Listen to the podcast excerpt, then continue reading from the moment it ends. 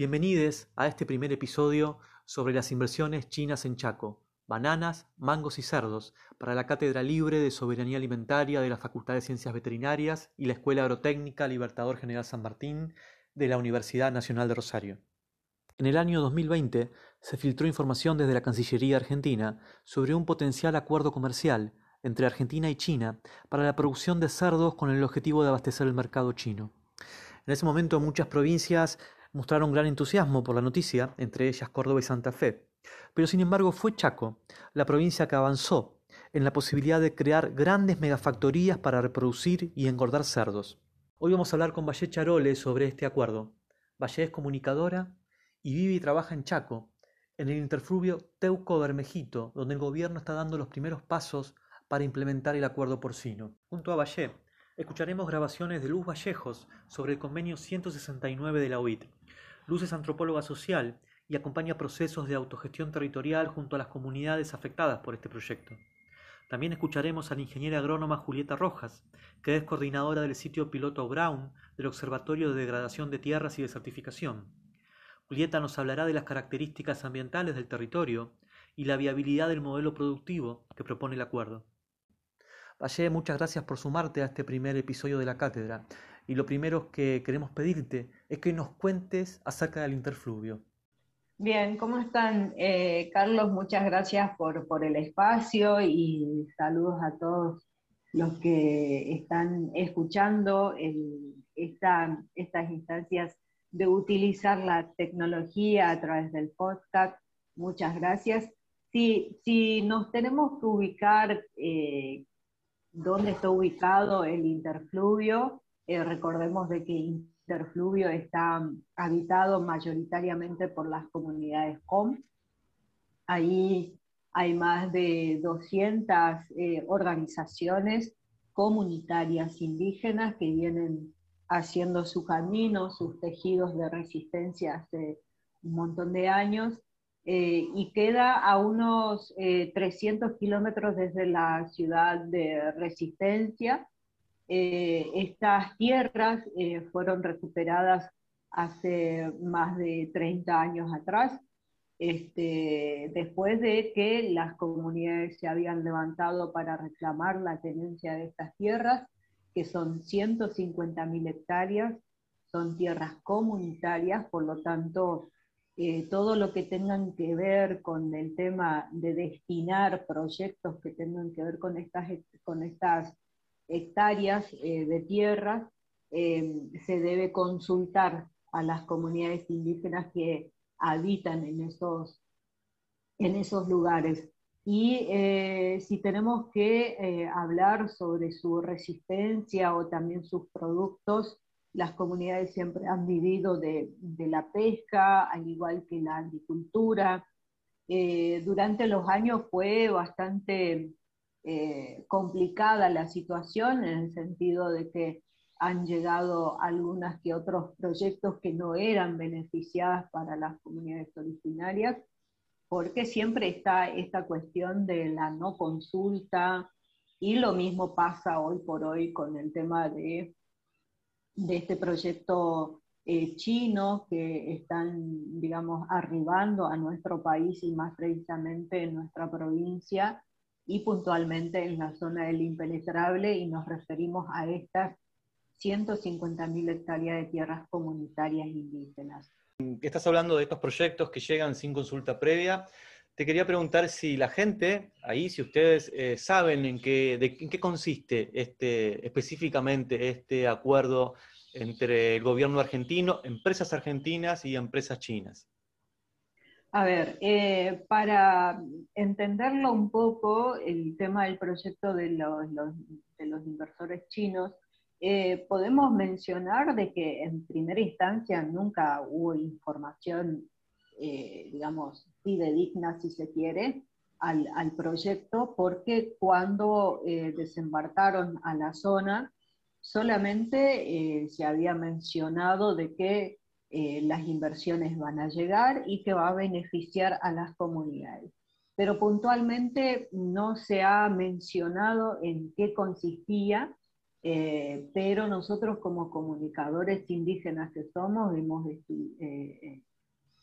hemos estado averiguando de qué se trataba y el proyecto inicial de los inversores chinos se trataba de, de, lo, de lo porcino. Entonces se estudió, se averiguó, eh, y se consultó, de hecho, porque eh, estos proyectos ya fueron instalados en algunas regiones de nuestro país y por lo tanto, bueno, hubo que otras cuestiones que tienen que ver con el tema del impacto ambiental. Bueno, el punto es que nunca se, le informó a la comunidad de manera eh, de qué se trataba el proyecto. En sí eh, se dio numerosas polémicas y cuestionamientos desde las organizaciones ambientalistas hacia este proyecto porcino y entonces este,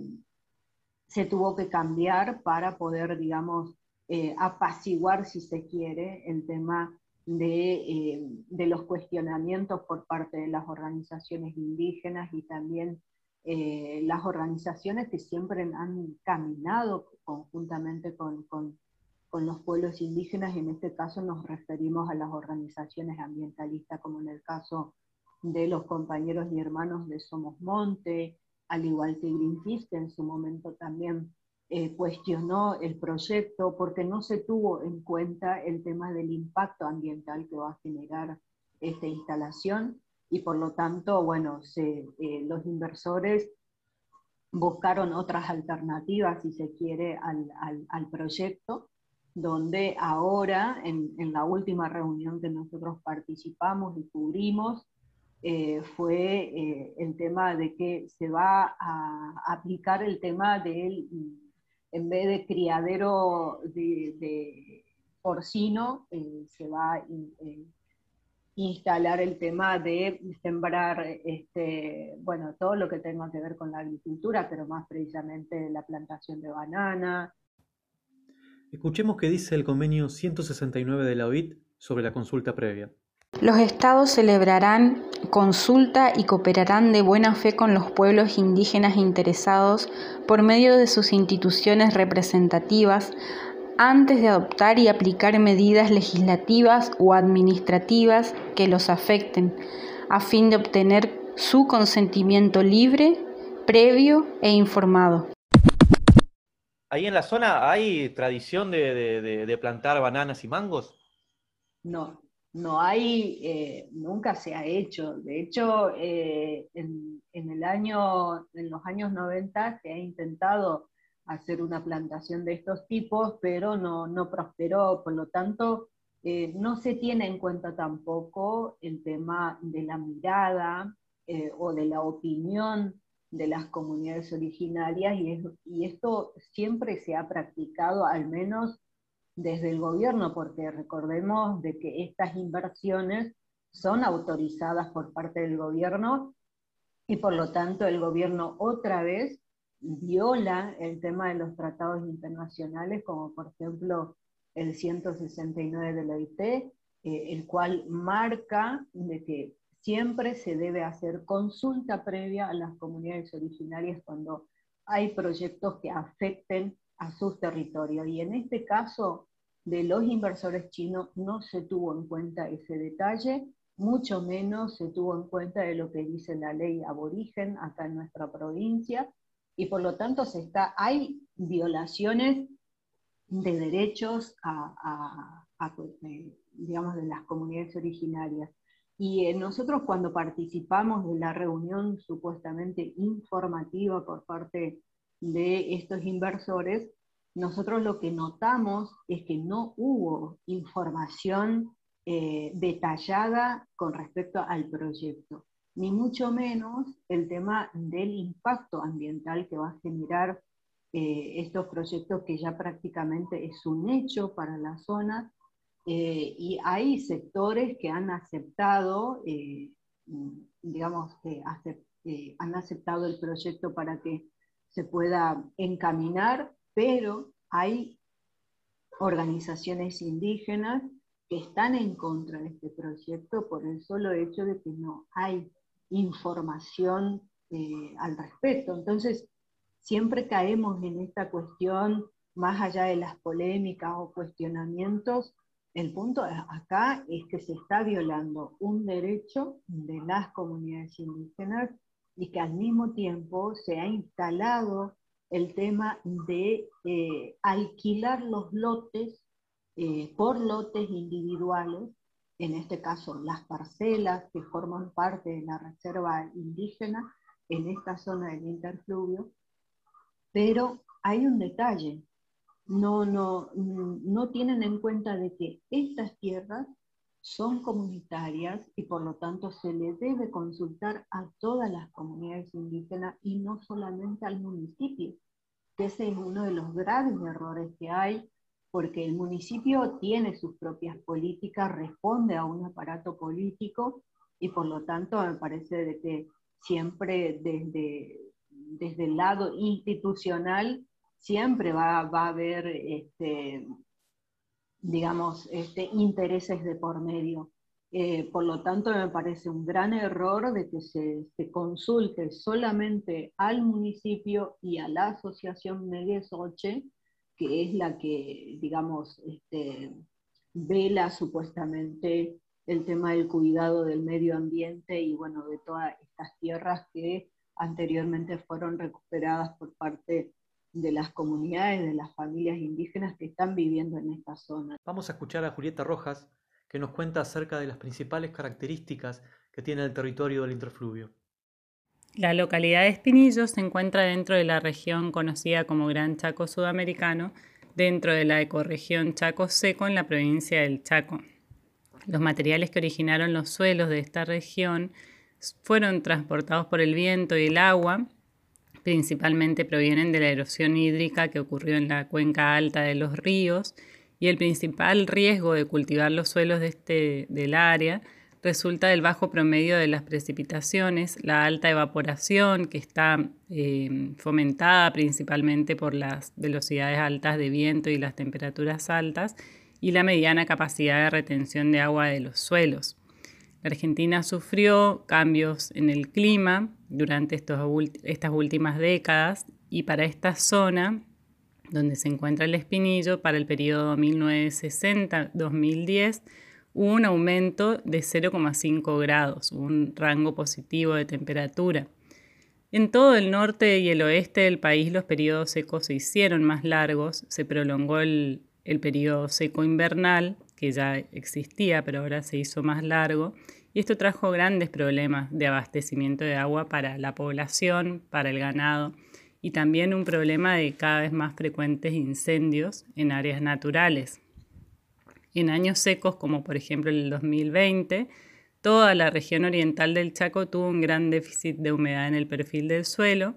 hasta un 20% por debajo del agua útil o el agua que necesitan los cultivos y esto es insuficiente para el desarrollo de cualquier especie vegetal que no está adaptada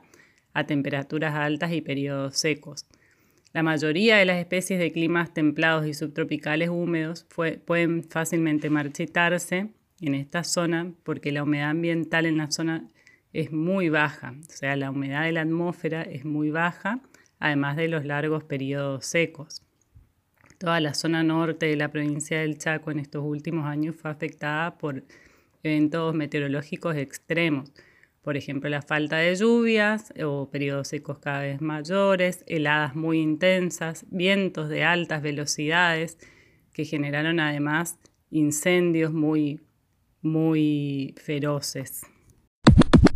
Si tenemos que situarnos el tema del impacto ambiental, no hubo eh, información con respecto a esto, de hecho nosotros indagamos a los inversores quienes mencionaron de que por el momento no, no, quieren dar mucha información con respecto al impacto ambiental. Entonces ahí estás creando más incertidumbre o duda con respecto a, lo que es el impacto ambiental en la zona. Eh, te, quería preguntar, em, porque me imagino que, si el acuerdo es con China, estas bananas y mangos que se producirían en el interfluvio tendrían como destino el mercado chino. Me imagino que serían para, exportación. Y me imagino también entonces que los volúmenes de producción y las superficies que necesitarían para producirlo serían, serían bastantes.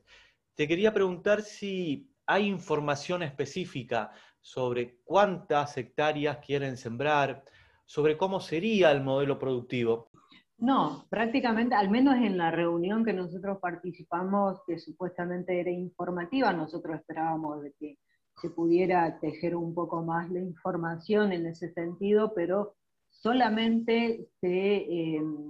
digamos, se inscribió a, las comunidades, en este caso a las familias, eh, de 43 pobladores en este caso, que poseen 50 hectáreas de, tierra. Cada uno posee 50 hectáreas. Entonces, eh, se ha inscribido eh, a estos hermanos, quienes están, digamos, a favor de estos tipos de proyectos, pero volvemos a esto, sin un detalle de información con respecto al impacto ambiental, eh, se, inscribió y que inclusive no se tuvo en cuenta de que eh, algunos titulares, digamos, de estas parcelas o estas hectáreas ya han fallecido. Entonces hay otro problema también ahí. Entonces hay cuestiones que mm, no se tiene en cuenta, eh, mucho menos la consulta previa. De hecho, el intendente de la zona, en este caso el hermano Zenón Cuellar, que es un indígena eh, de la propia comunidad con, manifiesta de que no hay nada de qué temer con respecto a este proyecto porque todas las, eh, si se quiere, las críticas que se ha recibido no eran tan así porque no hay un detalle de información alguna. Entonces nosotros contestamos de que obviamente eh, estamos de acuerdo de que no hay un detalle más complejo informativo, en el sentido de información. Por supuesto que no, porque en las asambleas o en las consultas, supuestas consultas, no hay un informe detallado eh, con respecto a este proyecto. Realmente es todo muy, muy engorroso en el sentido de, de información, a las comunidades se le promete trabajo, pero no se tiene en cuenta el tema eh, que nosotros estamos muy preocupados, al menos los sectores que siempre hemos caminado eh, eh, con respecto al tema de la tenencia de la tierra, el tema del cuidado del medio ambiente. No hay un, un informe sobre el caso. Por lo tanto, manifiestan las comunidades de estos sectores, manifiestan que es importante volver a esto, el tema del derecho a la consulta previa a todas las comunidades indígenas que están involucradas o que están habitando dentro de estas 150.000 hectáreas, teniendo en cuenta que son tierras comunitarias, se le consulte, porque es un derecho. Ahora, estas comunidades vienen haciendo manifestaciones y que de hecho han elevado un eh, digamos, eh, un documento al Ejecutivo eh, y prácticamente no hay, el gobierno no se detiene a escuchar, desoye lo que plantean estos sectores de comunidades originarias del pueblo con, de que hoy por hoy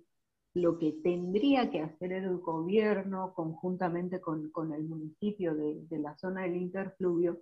puedan sentarse y hablar con las comunidades, pero sobre todo escucharla, los hermanos que están realmente viviendo en esta zona. En relación a los cultivos que se pretende realizar en la zona, soja, mango y banana, la soja es un cultivo que requiere de semillas transgénicas costosas, que a su vez poseen una patente, por lo que no se las puede volver a sembrar y también requiere uso intensivo de agroquímicos, principalmente herbicidas, insecticidas y fungicidas. Esto en el Chaco, además, la soja es un cultivo que se siembra en los meses de diciembre o enero, de acuerdo a las lluvias, eh,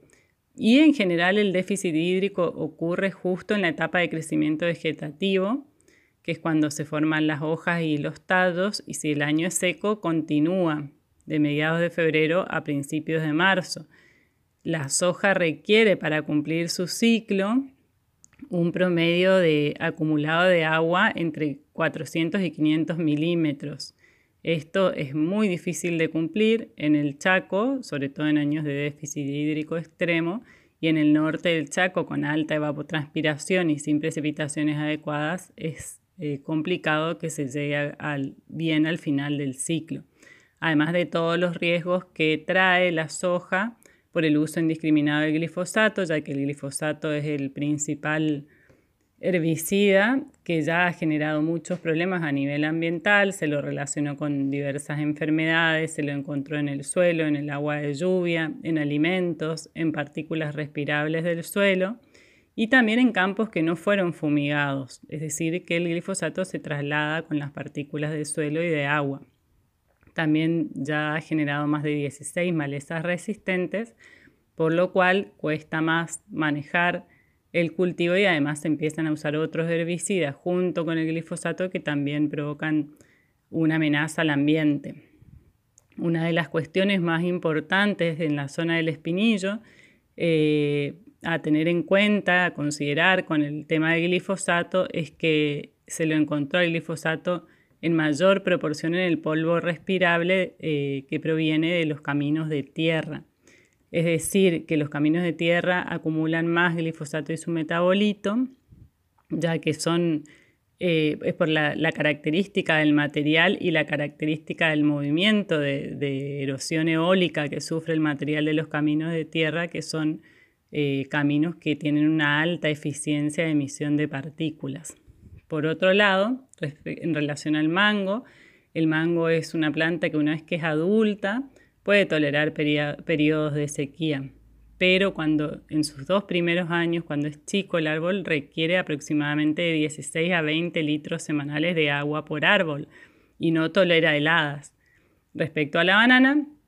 exige humedad constante en el aire, que es algo que no se cumple en el noroeste del Chaco, porque tenemos altas temperaturas y muy baja humedad ambiente y vientos de altas velocidades, y también exige un clima cálido. No tolera temperaturas inferiores a 18 grados y sí requiere, como les decía, lluvia prolongada, regularmente lluvias bien distribuidas y estar al resguardo del viento. Y uno de los problemas más grandes que, hay en la zona noroeste del Chaco es que tenemos cada vez eh, velocidades de viento más altas y tormentas de viento. Teniendo en cuenta de que la zona de, del interfluvio, más precisamente de estos eh, sectores, en este caso de las 150.000 hectáreas, hay problemas como por ejemplo el tema de la salud. ¿Qué pasa? ¿Cómo va a generar? ¿Qué impacto va a generar en la salud de la población estos tipos de proyectos. No hay información alguna, no se tuvo en cuenta eso. Yo me atrevo a decir de que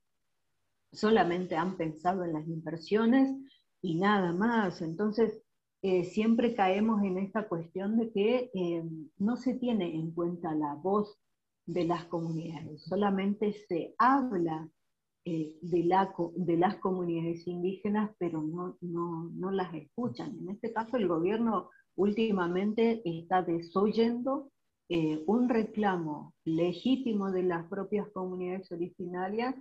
quienes manifiestan de que, a ver, gobierno, hagan algo, infórmenos como corresponde y no eh, hacia las apuradas por el solo hecho de querer, eh, digamos, tener las inversiones de afuera. Y eso es bastante grave y caemos siempre en lo mismo de que no se, no, no se tiene en cuenta a estos sectores que vienen peticionando desde hace un montón de tiempo con respecto al tema de, eh, de la situación ambiental. Eso te quería preguntar, porque como que estos proyectos caen desde arriba, ¿no? Así como una gran solución tecnológica de inversión, pero las comunidades en la zona tienen demandas históricas. Imagino que, que estos proyectos poco vienen a solucionar o a dar una respuesta a esas demandas comunitarias. Eh, que imagino que no tiene que ver ni con cerdos, ni con mango, ni con bananas, sino que tendría que ver con otro tipo de proyectos para, para esto, ¿no? Para dar una respuesta muchas veces a conflictos que tienen que ver, conflictos territoriales, conflictos por tenencia de la tierra, eh, conflictos por el acceso al agua. Bien, No, a ver, eh, las comunidades siempre han tenido eh, manifestaciones, sí, eso nos consta, y lo cual me parece bueno que pase eso, porque anteriormente es como que estuvimos como silenciados, si se quiere, pero hoy por hoy las comunidades como que se animan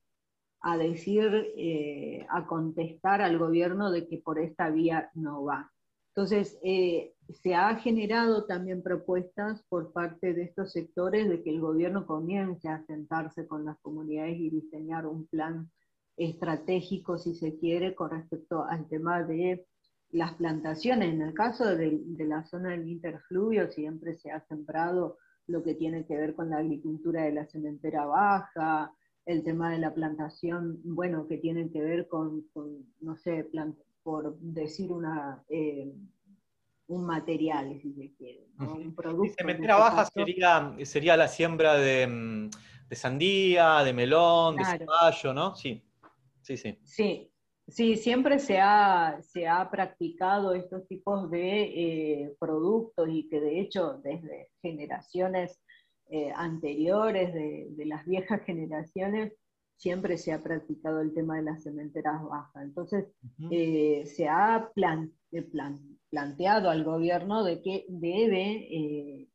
digamos, tener estos tipos de proyectos y no el proyecto que ellos quieren instalar. De hecho, hay como ya este, firmado el acuerdo, lo cual es una gravedad, eh, donde las comunidades están estudiando de poder eh, ir eh, a la, justicia para poder denunciar estos tipos de atropellos, porque prácticamente es un atropello lo que están haciendo.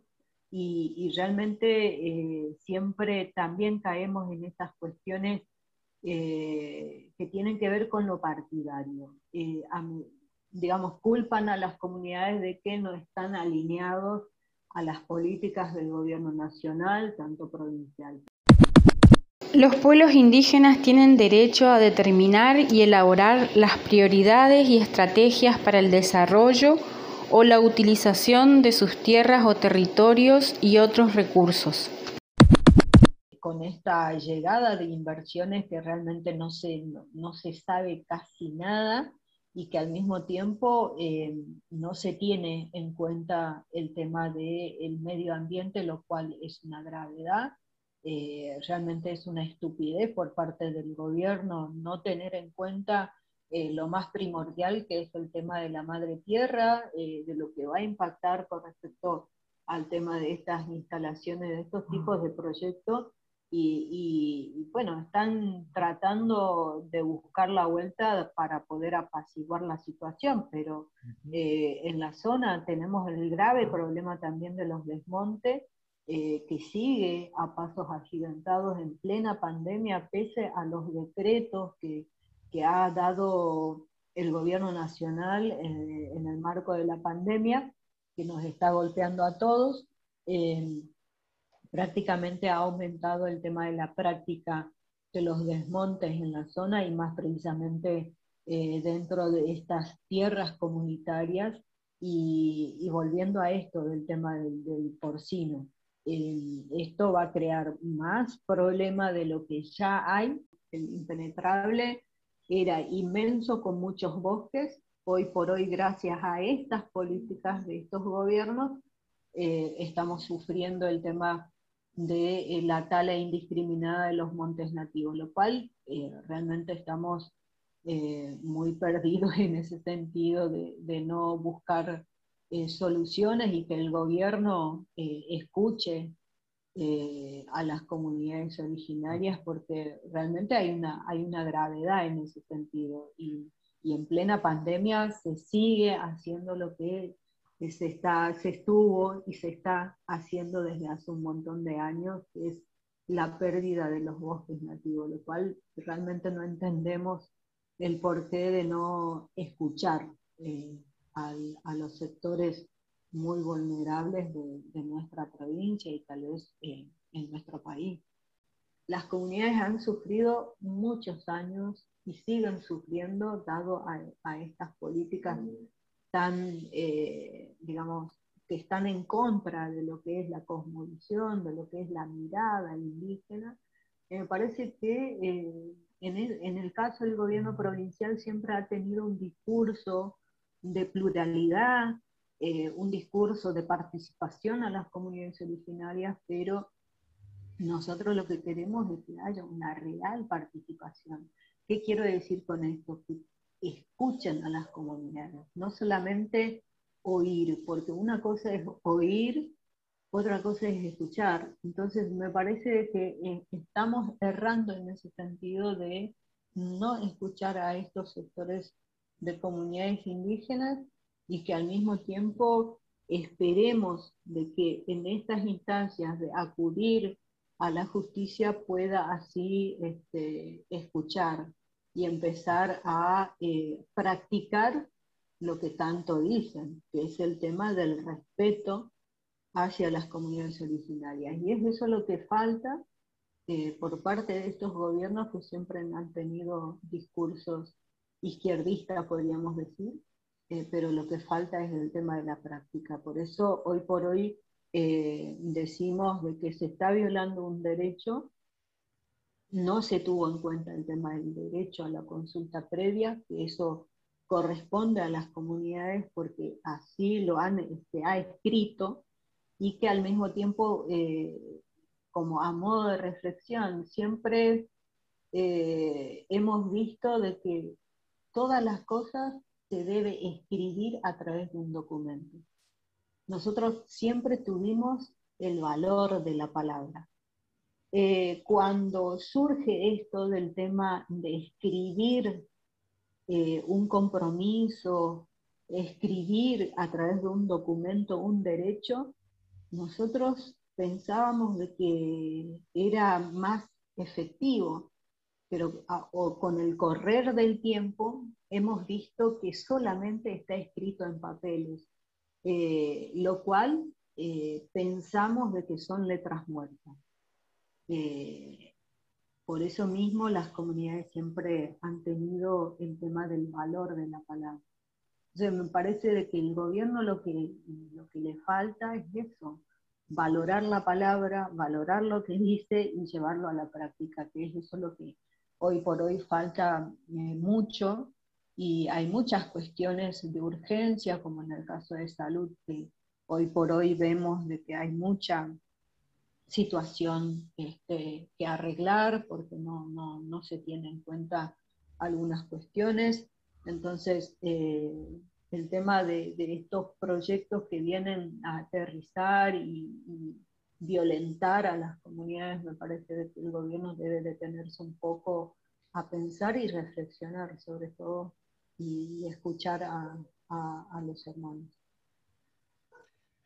Valle, bueno, muchísimas gracias. Si vos querés agregar algo más, podés hacerlo. Nosotros creemos que, es importantísimo escucharte porque por ahí de este tipo de acuerdos se habla mucho a través de especialistas a, nivel nacional, pero creemos que lo más importante es escuchar la voz local y cómo, cómo se viven estos, estos megaproyectos en el territorio, con los que están día a día y cómo les impacta en sus vidas. Así que bueno, si querés agregar algo más, tenés el espacio para hacerlo y muchísimas gracias por ser parte de este primer episodio de la cátedra. Bueno, lo, único que, digo es que espero de que el gobierno eh, a futuro pueda este, escuchar a las comunidades y, que deje de estar haciendo eh, guitarreadas, digamos, eh, para endulzar nuestros oídos eh, remarcar de que las comunidades originarias hoy por hoy estamos muy convencidos de que a través de la lucha, siempre ha sido así, a través de la lucha y la resistencia, nosotros siempre hemos podido este, decirle al gobierno de que eh, nosotros vamos a seguir pese a las amenazas que uno pueda tener, porque hemos recibido también otras eh, presiones por parte del gobierno, eh, en términos de comunicación, eh, menciono eh, que hoy por hoy nosotros no, no, tenemos miedo a nada, eh, porque ya hemos perdido mucho en, estos años eh, de lo que se está practicando, que es el tema del desmonte a través de las empresas madereras. Eh, el gobierno me parece de que está, no me parece, está equivocado, siempre ha estado equivocado en materia de, de proyectos cuando diseña un proyecto siempre han tenido ese error de no consultar primero a las comunidades o diseñar los proyectos con las comunidades y me parece que es tiempo de que debe entender de que nosotros ya no somos los indígenas de antes, que hoy por hoy nos han encontrado organizados y por lo tanto eh, vamos a pelear para que estos tipos de proyectos no sigan aterrizando en, en las zonas más vulnerables, más complejas de, nuestro país, que es en el caso del Internet.